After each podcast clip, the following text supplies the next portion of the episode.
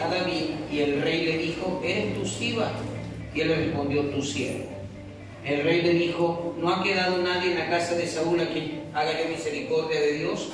Y Siba respondió al rey, aún ha quedado un hijo de Jonatán lisiado de los pies. Entonces el rey le preguntó, ¿dónde está? Y Siba respondió al rey, he aquí, está en casa de Maquir, hijo de Amiel, en Lodebar. Entonces envió el rey a David y le trajo de la casa de Maquir, hijo de Amiel, de Lodebar. Y vino Mefiboset, hijo de Jonatán, hijo de Saúl, a David y se postró sobre su rostro e hizo reverencia. David dijo, Mefiboset, y él respondió, de aquí tu siervo. Y le dijo David, no tengas temor, porque yo a la verdad haré contigo misericordia por amor de Jonatán tu padre, y te devolveré todas las cosas, perdón, te, eh, te devolveré todas las tierras de Saúl tu padre, y comerás siempre a mi mesa. Y él inclinándose dijo, "Eres- eh, ¿quién es tu siervo para que mires a un perro muerto como yo? Amén. Yo no sé, yo veo que hay otras iglesias que hacen dos cultos y he estado en ellas y repiten exactamente lo mismo. No sé cómo lo hacen, yo no puedo hablar lo mismo dos veces. Debe ser que yo hablo tanto que ya me, me cuesta copiarme de mí mismo. Pero a- antes que todo quiero darle la bienvenida a este hermoso tiempo que nosotros hemos aperturado para, para forzar para ponerle presión a la gracia de Dios sobre la vida de la gente. Porque ciertamente Dios es Dios de milagros, yo lo entiendo. Dios bendice todos los días, también lo entiendo. Y también sé que hay gente que tiene una oración y esa oración ya está como añejada porque tiene tiempísimo orando y eso no se está cumpliendo. Entonces nosotros hemos decidido entrar en siete semanas de bendición y milagro por la bendición tuya, por el milagro tuyo. Y esta semana, estas siete semanas yo no estoy orando por milagro para mi vida. Estas siete semanas sé que hay líderes que no están orando por milagro o bendición para su vida. Están orando por milagro y bendición para la vida de quienes nos están visitando. Que tú seas bendecido será una bendición para nosotros. Que tú recibas tu milagro será una recompensa para nuestra vida. Entonces hemos decidido entrar en siete semanas que para mí son siete semanas para ponerle presión a la unción, para ponerle presión a la gracia, para ponerle presión a lo que Dios vaya a hacer en esta casa, porque todos los domingos a partir de hoy yo estoy creyendo que se abren unas siete semanas de cosecha de bendición para la vida de todos los que están aquí.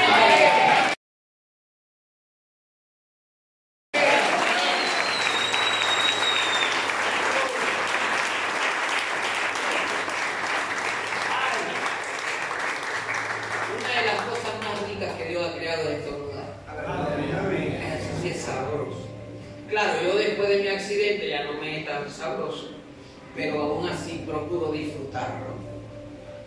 Y estaba diciendo que todo este tiempo va a ser hermoso porque yo creo que a partir de la, de la tercera semana, si no la segunda, la tercera semana ya vamos a tener un, segmento en la pantalla que va a ser el tiempo donde personas van a empezar a hablar de las bendiciones y los milagros que Dios le ha concedido y lo vamos a tener allí para que usted vea, para que todos, incluyéndome yo, diga, vale la pena estar en las siete semanas, porque es que tenemos siete semanas de bendición y milagro y nadie recibe un milagro. Eso yo como que le digo, el último que, el último que salga, apague la luz. Vamos a entregar este local, vamos a vender todo lo que tenemos aquí porque no nos sirve hacer un esfuerzo hacia Dios y que Dios no nos esté respondiendo. Amén. Entonces, pero yo estoy creyendo que cosas grandes van a venir y mi equipo también, aunque pocas veces ese equipo dice amén. Bien. En este, vamos a repetir todo lo En este tiempo estamos creyendo que cosas grandes van a suceder. Y precisamente sé que muchos de los que han sido invitados acá, si no estuvieran aquí, estuvieran viendo la tele o viendo un buen juego de fútbol. Este, que por cierto, muchos de los niños que, que estuvieron en la obra de teatro, yo los conocí porque jugaron fútbol en el club de fútbol de Querín. Este, yo no sé si es posible que, que en los próximos minutos, si te es posible, es un favor que voy a pedir. A nivel de pana. Si alguien te está hablando de otro tema que no sea que yo estoy predicando, dígale que vaya al mercado.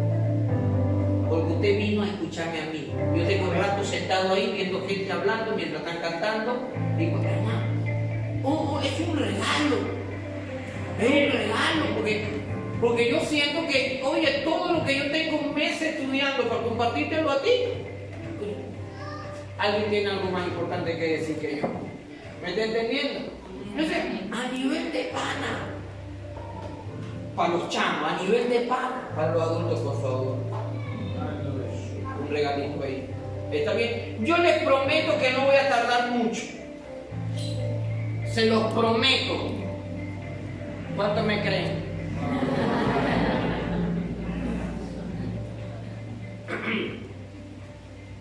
Si son familiares míos, les voy a decir por el nombre de pana.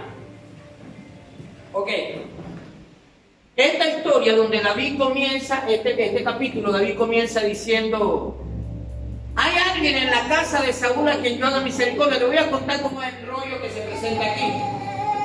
Para comenzar, Saúl era, fue el primer Ah. El primer rey de Israel. Saúl fue Después, que Dios gobernó por jueces, el pueblo dijo, no, nosotros queremos tener rey como, tiene, como tienen otras naciones. Dios dijo, bueno, está bien, y le puso a Saúl de la tribu de Benjamín. Saúl tiene hijos, una hija, un hijo. ¿Cómo aparece David en la escena? Yo le expliqué hace una, un tiempo atrás. Este, aparece un paladín llamado Goliat que desafía al pueblo de Israel y quien le gana o quien vence a Goliat es David. Saúl había prometido para quien venciera a Goliat que le iba a entregar a su hija, incluyendo otros beneficios. Entonces ahí aparece David en la casa de Saúl. Luego entra en guerra Israel contra otras naciones y una de esas naciones empieza a perseguir, a mermar el ejército de Saúl. A Saúl lo matan antes, ya voy a regresar un poquito, porque Saúl, Saúl cuando, cuando empieza a perseguir a David por celo, Jonatán, hijo de Saúl, se hace amigo de David. Dice la Biblia que el amor que tenían era más, era más grande que el amor hacia una mujer. Aquí no se refiere a ciertos rasgos de,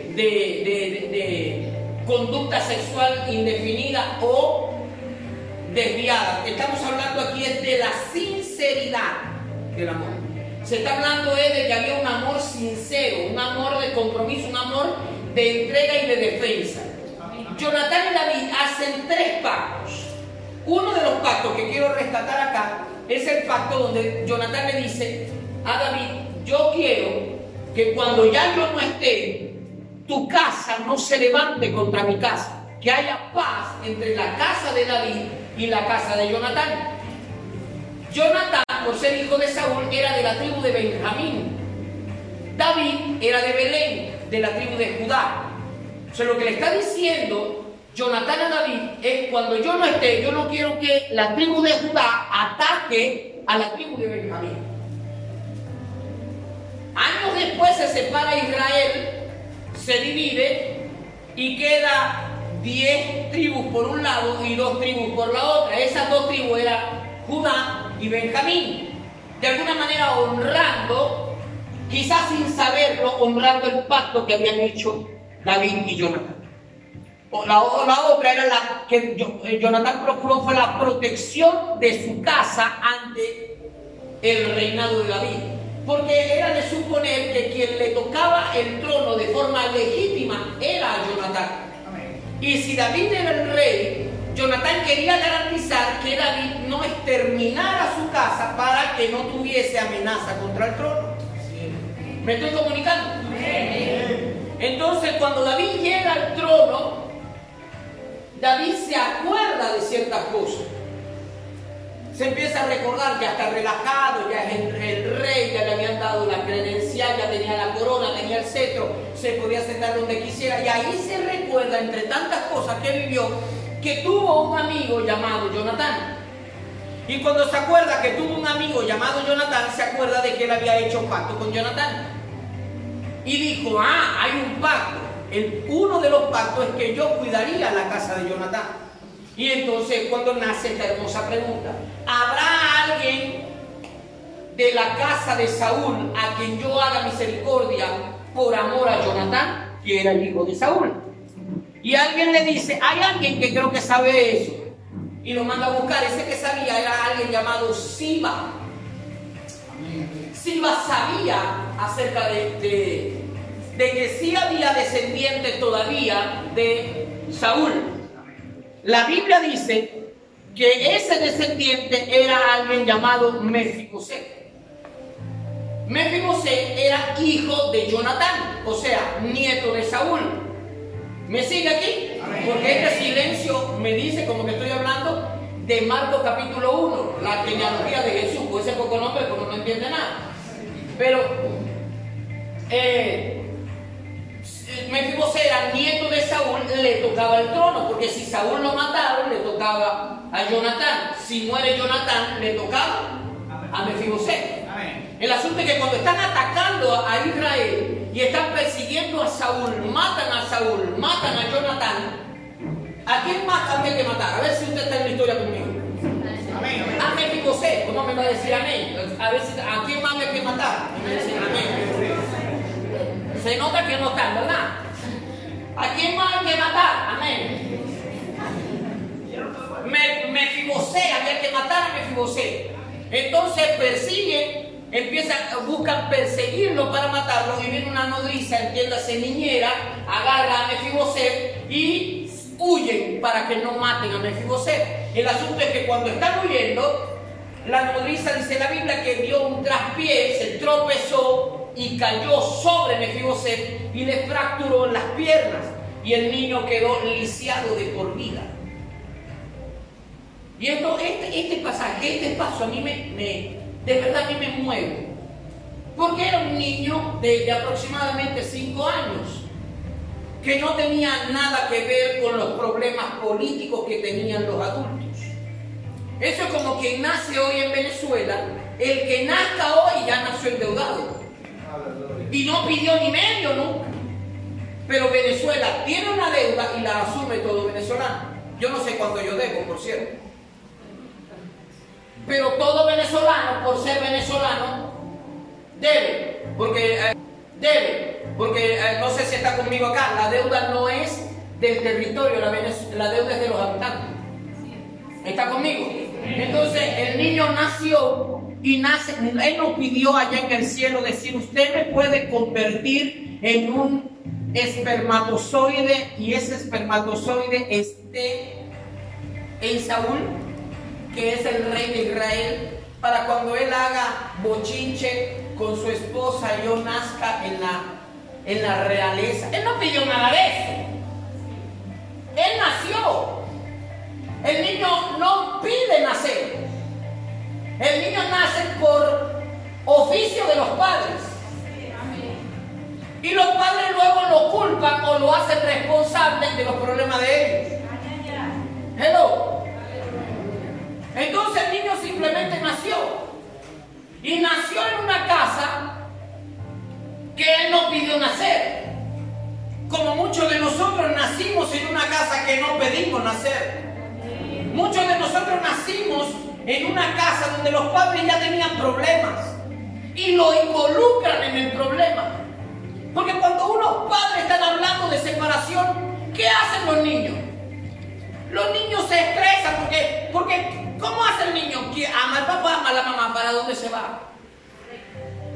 Es mirar enfrente un problema de separación que los está involucrando a ellos. Y que los psicólogos dicen que uno puede involucrarlo. ¿Cómo no lo involucra? No, no le pueden preguntar ni que no le pregunten, los niños se ven involucrados. Ven cuando, cuando la, mamá de ellos pone el plato de comida y le dice al hijo o a la hija, anda a llamar a tu papá para que coma. Ellos se dan cuenta que las relaciones no están bien. Cuando el papá le dice al niño, dile a tu mamá qué es lo que hay que comprar para el almuerzo. Ellos saben que la relación no está bien. Porque lo normal es que vaya pregunte usted. Lo que pasa es que ellos son niños, porque nosotros los adultos, cuando viene nosotros que somos adultos, y viene o un adulto y nos dice, mira, tú le puedes preguntar a ella, ¿qué, nosotros decimos? Eh? ¿Cómo me preguntas tú? ¿Verdad? Porque somos adultos, pero los niños no nos pueden decir eso. Respeta. Pero nosotros no estamos respetando. Aleluya. Ahora este muchacho nace cinco años. ¿Sabía él del reinado? ¿Qué usted cree? ¿Sabía él de, corona, de cetro, de cuántas tierras había conquistado? No sabía nada de eso. A esa edad se quiere jugar. A esa edad se quiere disfrutar de la vida. A esa edad el niño no sabe cómo el papá se gana la plata. Lo importante es que esté el plato comido enfrente. El niño quiere una chupeta y el papá la saca. Él a esa edad no está analizando si está descompletando la cena. Él simplemente sabe que le están comprando la chupeta. A esa edad su papá es el héroe que le compra todo lo que le pide. Lo que él no sabe es cuánto le cuesta al papá comprarle todo lo que le pide. Por eso un niño cuando le dice al papá que usted lo lleva al centro y yo quiero esto, yo quiero lo otro, le dice, no, ya no te puedo comprar más nada, el niño se entristece. ¿Por qué? Porque él siente que le están negando. Él no está haciendo análisis porque para él la vida es un juego. Los estudiosos en conducta dicen que lo más importante de un niño es jugar. Es hay un psicólogo que dice, para un niño jugar es un trabajo serio. Por eso nosotros los adultos, Pastor Efraín, ¿verdad que nosotros los adultos estamos haciendo un trabajito y, nos llaman a comer y qué decimos nosotros? Ya voy porque hay que terminar. ¿Verdad que sí? Y el niño, cuando, cuando está jugando, usted lo llama a comer y ¿qué dice?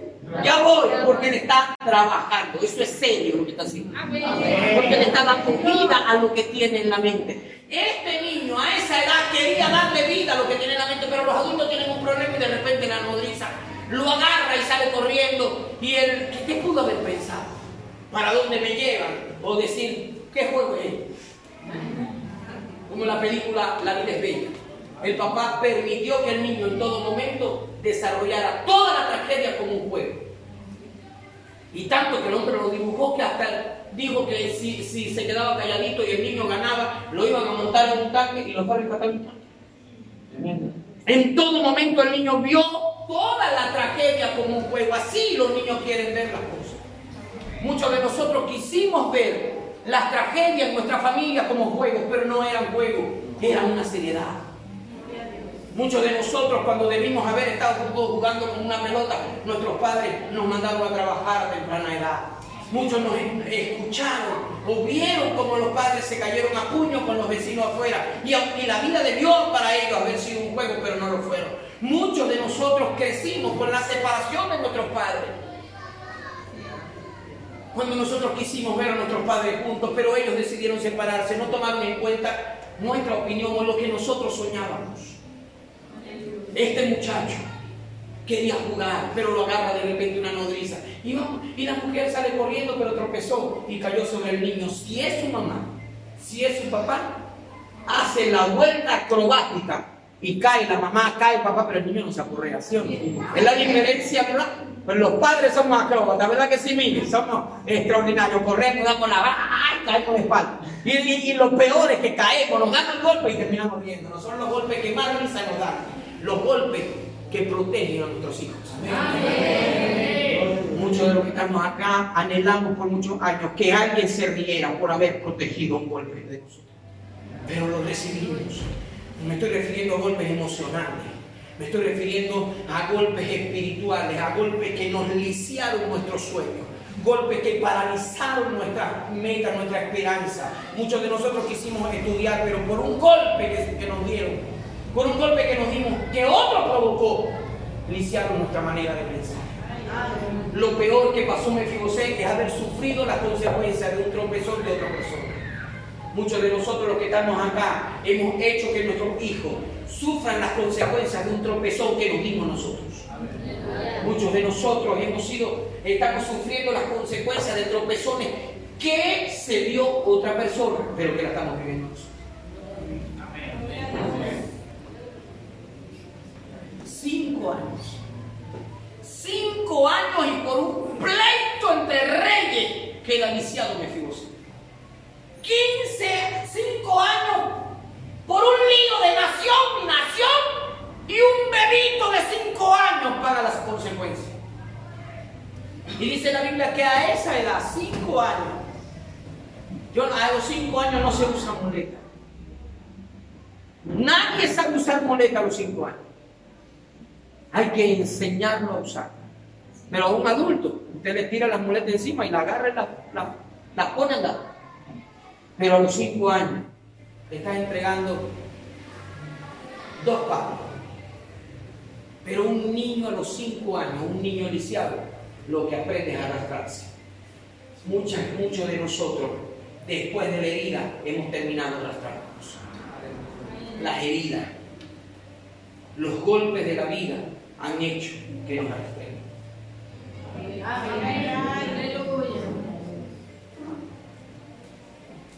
Creo que esto está tan profundo que hasta los líderes están así. Dice la Biblia que ese muchacho se fue a Lodebar. Lodebar era, era como una aldea. Pero esa aldea se llamaba, Lodebar significa lugar de incomunicación. Imagínese vivir en una aldea donde nadie se comunica con nadie. Imagínense vivir en un lugar así como aquellos leprosos que dice la Biblia que se fueron a un lugar y cuando Jesús pasó cerca había 10 leprosos. Porque todo leproso había que sacarlo del campamento. Entonces había una aldea donde se iban todos los leprosos. Perdón si esto, eh, siento tener que describir esto, aunque a mí no me gusta. Pero vivir en una aldea de leprosos es ver cómo, cómo se, van, se van cayendo sus pedazos es ver, es caminar alrededor de, gente que se está pudriendo en vida. Eh, óigame, eh, yo no sé cómo se llama esa aldea, pero como ahí no dice, por lo menos está diciendo de bar, pero aquella nunca decía. Entonces yo la llamo Leprolandia. Todos los leprosos se iban para dónde? Para Leprolandia. Porque los leprosos buscan los leprosos. Los que no se comunican buscan a los que no se comunican. Porque la Biblia dice, un pecado te lleva a otro pecado. Un abismo conduce a otro abismo. Entonces cuando usted comete un error, ¿a dónde usted va? A donde alguien también cometió el error. Cuando usted se quiere divorciar, ¿qué consejo busca? El que sabe de divorcio.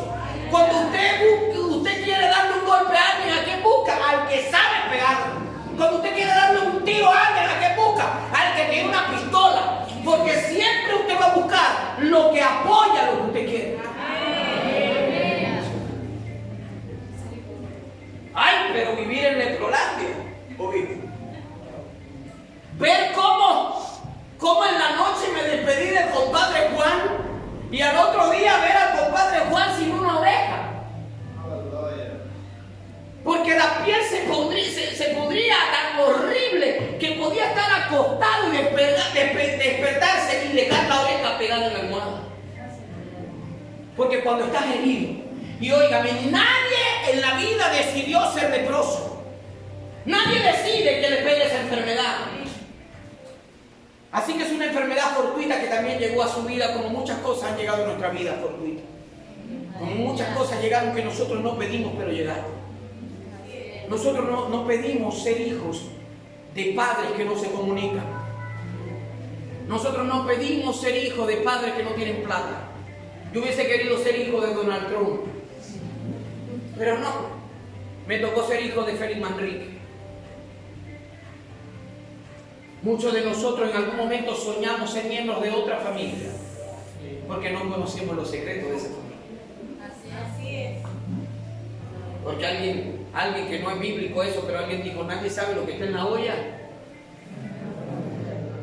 Como dijo aquel, ay, tu esposa sí es bella, hermosa, es tremenda mujer. ¿Qué le dijo aquel maracucho? Viví con ella.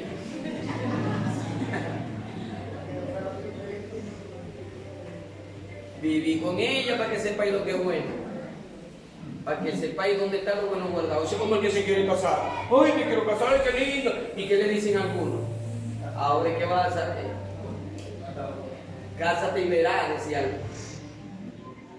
Y no, y no es que el matrimonio sea malo. Malos son los que decidieron no prepararse para su vida.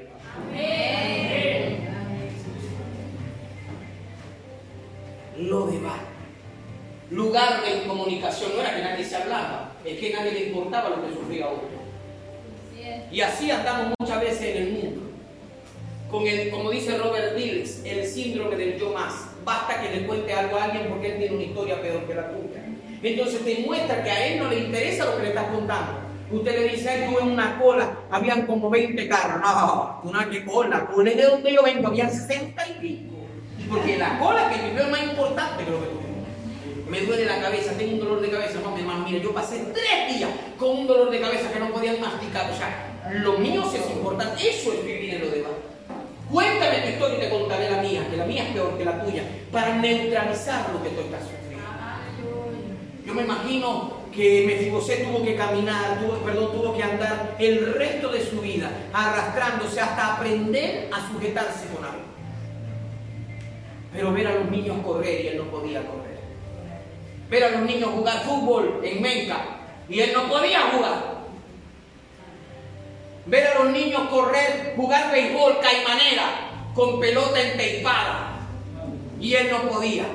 Cuando mucho pudiera decir, corre, corre, y a lo mejor él se podrá decir, corre tú para que me enseñe.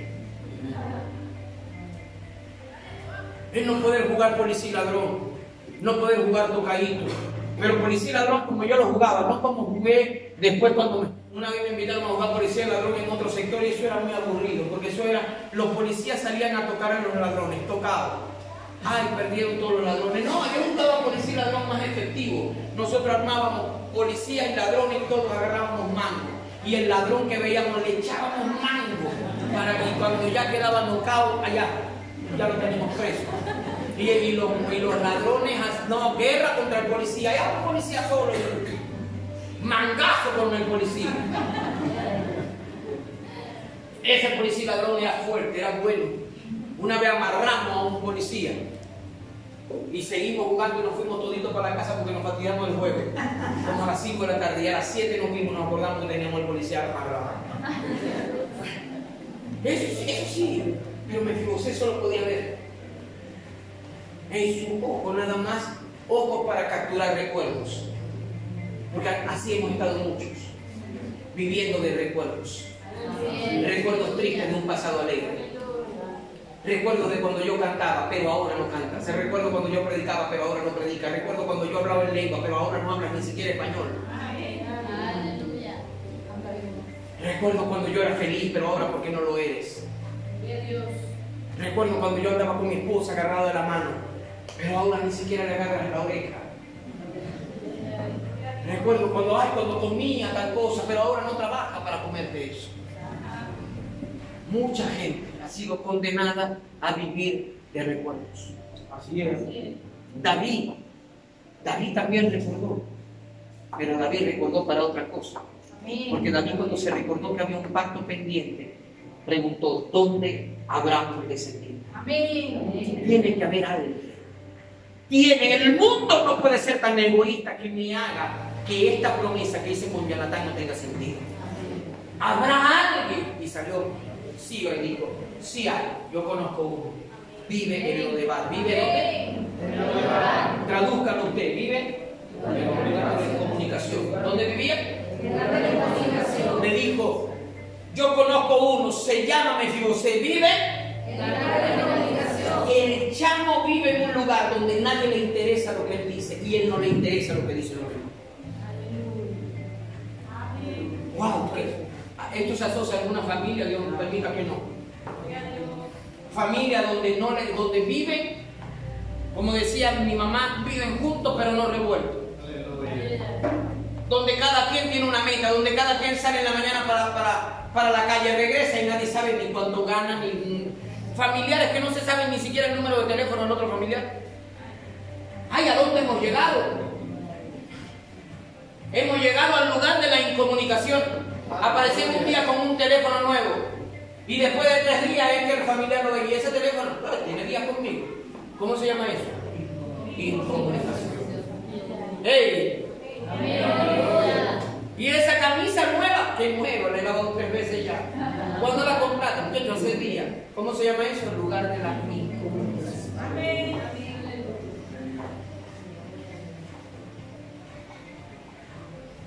Y David dijo, ¿habrá alguien? Le dijeron sí. Y David dijo, hagan que venga. Y Siba dijo, él no puede venir. A él hay que buscarlo. Porque él está lisiado los pies. ¿Dónde está mi líder aquí? ¿Dónde está la gente de mi casa? Porque hay gente que aún cuando quiera venir a Cristo, no puede venir. Está lisiado, la vida lo maltrató pastores, lo maltrataron líderes, lo maltrataron, hablaron mal de él, no le creyeron cuando era espiritual. Tiene heridas, cometieron pecados, hicieron cualquier cosa y ellos no pueden venir. Alguien tiene que ir a buscarlo. Por eso está siempre semana, semana, siete semanas donde se activan y activan. Que tienen que ir a buscar a ver si no cerca, no puede venir todo.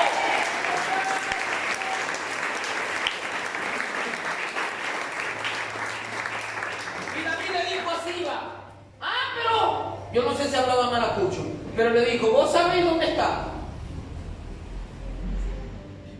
Y Siba le dijo así, ¿vos sabéis en serio dónde está? O sea, eso sí era maracucho, porque si era colombiano. Ah, mi hijo, pero es que usted sabe dónde está. Claro que yo siempre, porque usted no lo ido a buscar, entonces usted sabe dónde está mi hijo. Pero hagamos que sea venezolano. ¿verdad? Ah, pero vos sabés dónde está. Sí, anda a buscarlo, mijo.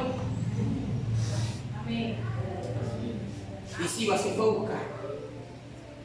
Meterse en lo de bar. Meterse en lo de bar. ¡Ay! La hora me asusta cada vez que veo este reloj. Meterse en lo de bar. ¿Dónde se metió? ¿Dónde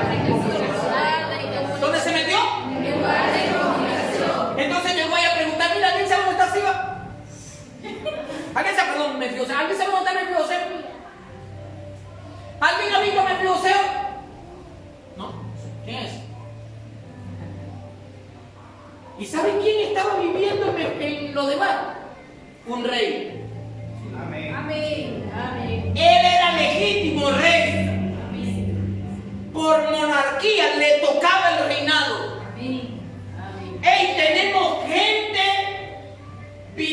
en el lugar de la comunicación, pero Dios está diciendo en esta mañana, vayan a buscarlo porque Él es rey. Aún cuando la gente no crea Él es rey. Aún cuando tenga herida, yo no estoy viendo un paralítico, yo quiero que vayan a buscar un rey. David dijo, aquí falta un rey. Y Siba lo encontró. Alguien diría por ahí, no, si es uno que está por allá tirado. No camina ese. Y Siba, yo no sé, la Biblia no dice cómo lo. Pero yo me imagino que lo agarró y le dijo, vámonos. ¿Para dónde? El maestro se le repite la historia. Lo cargan y no sabe para dónde va. Porque Dios para sanarte te va a recordar cómo caíste. Y lo volvieron a cargar. Y se volvió. Y se volvió a encontrar con sus temores. Cuando lo cargaron otra vez, volvió a sentir el miedo de que alguien lo cargara.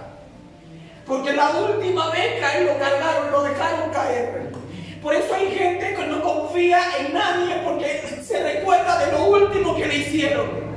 Por eso cuando alguien te dice yo quiero ser tu amigo, tú dices yo no quiero amigos porque a mis amigos me traicionaron. Por eso hay personas que no se quieren casar dicen yo casarme. Porque el último matrimonio te fue, pero a la patada.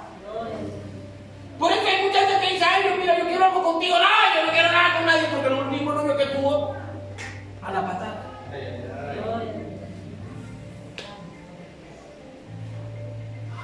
Por eso cuando hay un pastor que te dice, ven que tienes un lugar en tu casa, tú dices, yo no quiero volver a ministrar de la última vez que ministraste, que fue mal.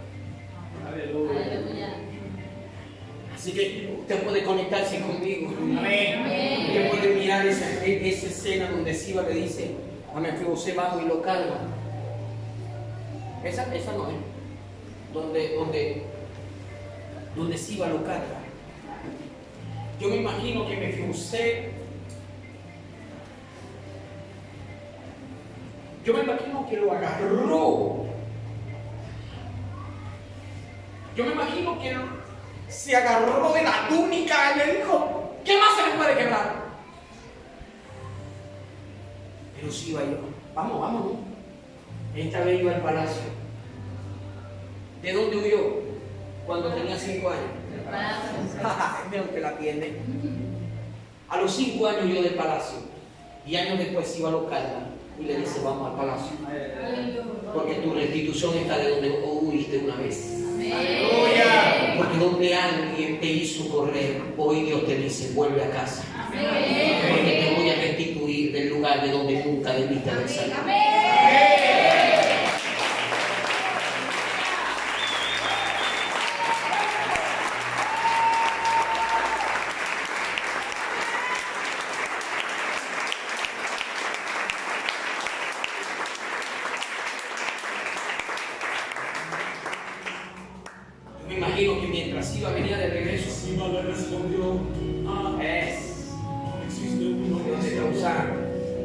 cuando Siba venía de regreso, David mientras tanto estaba diciendo, arreglen, pasen, quiten las telarañas, pasen un poquito de pintura ya que se ve manchado, ahí donde, donde pega la silla, pinten ahí. Quiten el polvito a la silla donde nadie se sienta, ahí limpien eso. Y tenían los sirvientes muertos locos y alguien por allá haciendo un pavo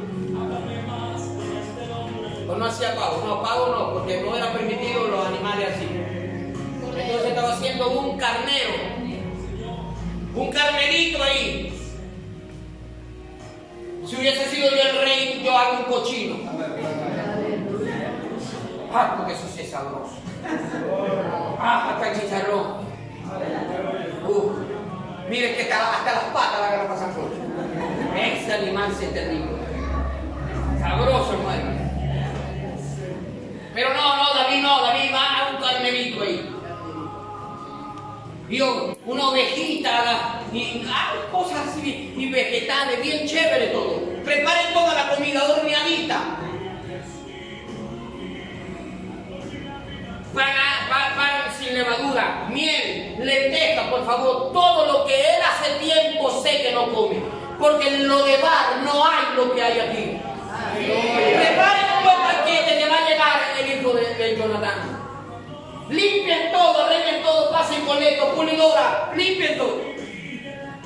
Yo creo que David administró todos los detalles. Está pendiente, por favor. El protocolo que va a servir ese día, que se ponga traje negro con camisa blanca y corbata. Arreglen todo, que todo tiene que estar a la altura de repente tocar. No, no, así. Con, con la, la, argolla esa que toca. Y tiene que entrar un soldado primero. Y le dijo al rey, su majestad, llegó y trae tu prometido. Y yo me imagino que ahí dijo, recojan los trapitos, no lo vienen en el candelabro, recojan todo. Me imagino que David lo último sacó el pañuelo ¿No lo viste? ¿No? Ahora. Llegó el hijo de Jonathan. Llegó un rey desaparecido. Amén. Porque solo Jesús es capaz de ir a buscar un rey donde esté. Amén. Y cuando abrieron la puerta, Simón le dice, aquí está. ¿Y David dónde? Aquí. ¿Dónde? reflexiva le dijo, aquí, aquí está. Y David bajó la mirada y vio ahí a un hombre sucio, a un hombre tirado en el piso, a un hombre arrastrado otra vez en la puerta del palacio. Le dijo, Mefibosé. Y Mefibosé le dijo, tu siervo Dijo, no, se te olvidó quién eres. Lo de Bar te hizo borrar la memoria. Aleluya. Se te olvidó que tú huiste porque tú eras rey. Amén. Se te olvidó que saliste corriendo porque tú eras heredero al trono. ¿Cómo vengas ahora a pensar que eres un siervo? Y le dijo, todo lo que fue de Saúl es tuyo hoy y todas las tierras que fueron de Jonatán son tuyas hoy. Porque tú no naciste para ser siervo, tú naciste para ser un rey. Y hoy, hoy Jesús está devolviendo la identidad. Hoy Jesús te está diciendo, tú no naciste para ser hijo de nadie. Tú no naciste para estar en el olvido. Tú no naciste para estar en lugar de comunicación. Tú has nacido para ser hijo e hija del rey. Y si alguien no te lo había dicho, hoy Dios te está usando para recordarte que Dios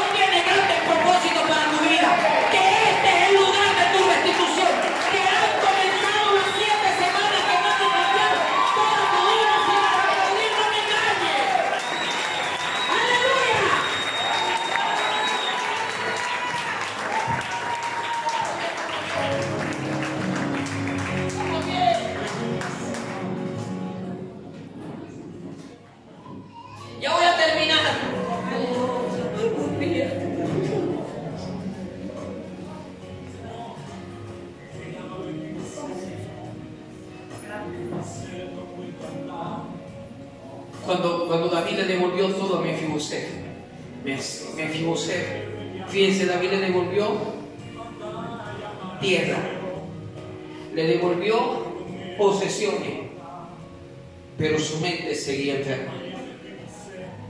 No basta llegar a la iglesia, no basta recibir una bendición. Dios tiene que cambiar tu sistema de pensamiento. Porque Él llegó al palacio, Él recibió las tierras, recibió la heredad, pero las palabras que dice, ¿quién soy yo? Para que haga misericordia de un perro muerto.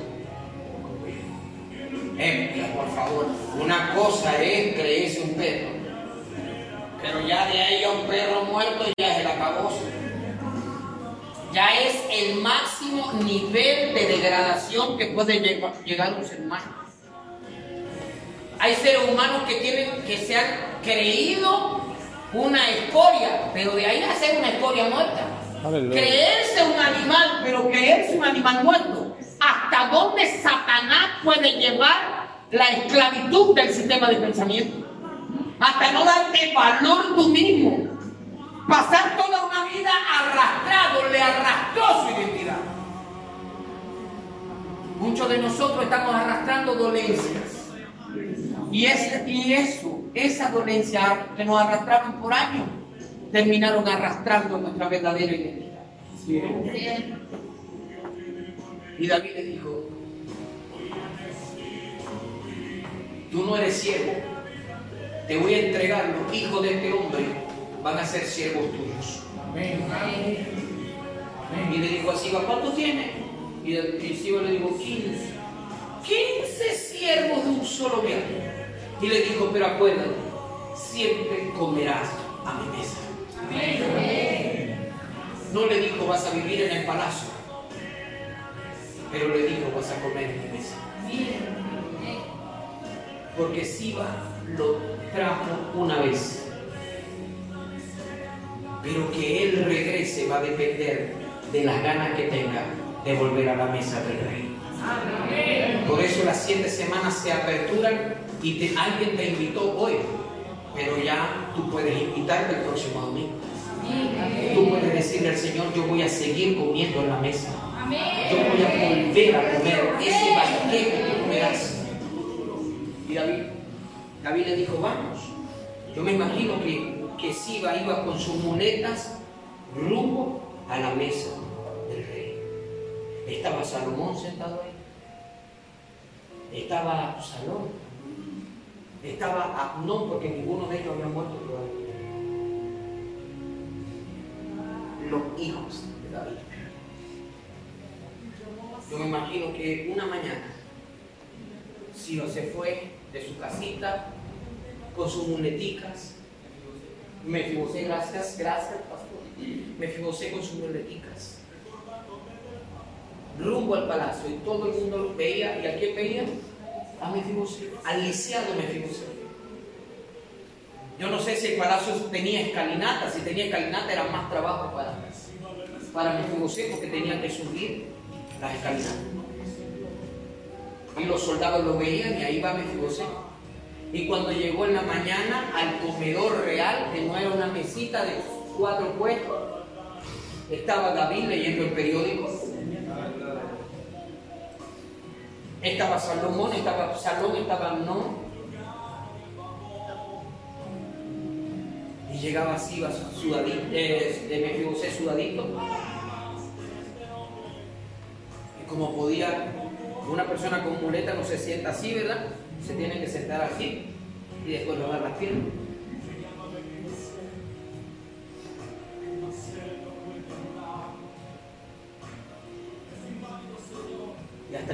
Sentara, era iniciado. Pero cuando se sentaba y metía las piernas debajo de la mesa, era igual que todos los demás.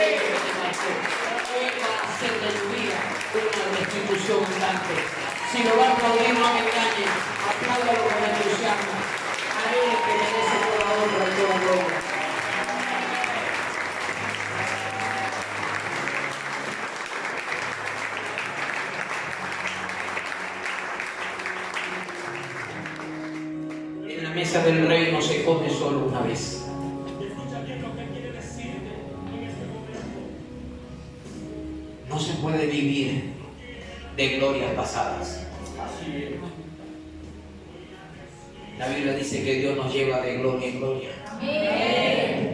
Nosotros vivimos años de ministerio juntos. Pero no tiene sentido que nosotros pasemos toda la vida recordando los años de efectividad y ser infructuosos ahora. Aleluya.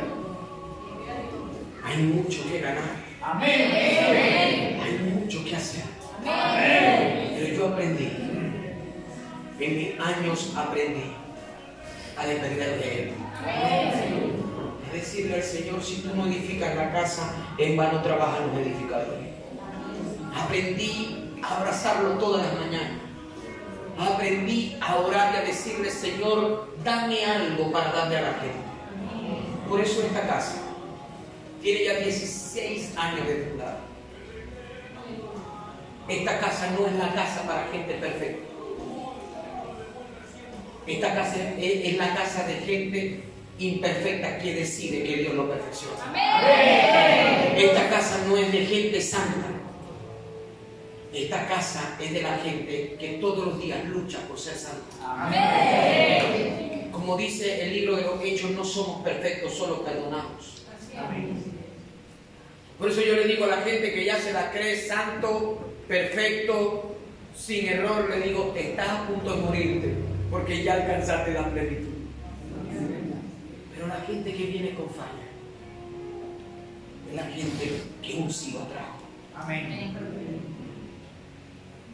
Tú que estás aquí, que nos visitas por primera vez o tenías tiempo sin venir y recibir una invitación para llegar. Quien te invitó no sabía que Dios lo estaba usando como un sí Porque Dios mandó a sus hijas a buscar a los reyes que están iniciados. Oiga, porque una de las cosas que más me sorprende de esta historia, mismo, es que Dios nunca sanó a Mefiboset.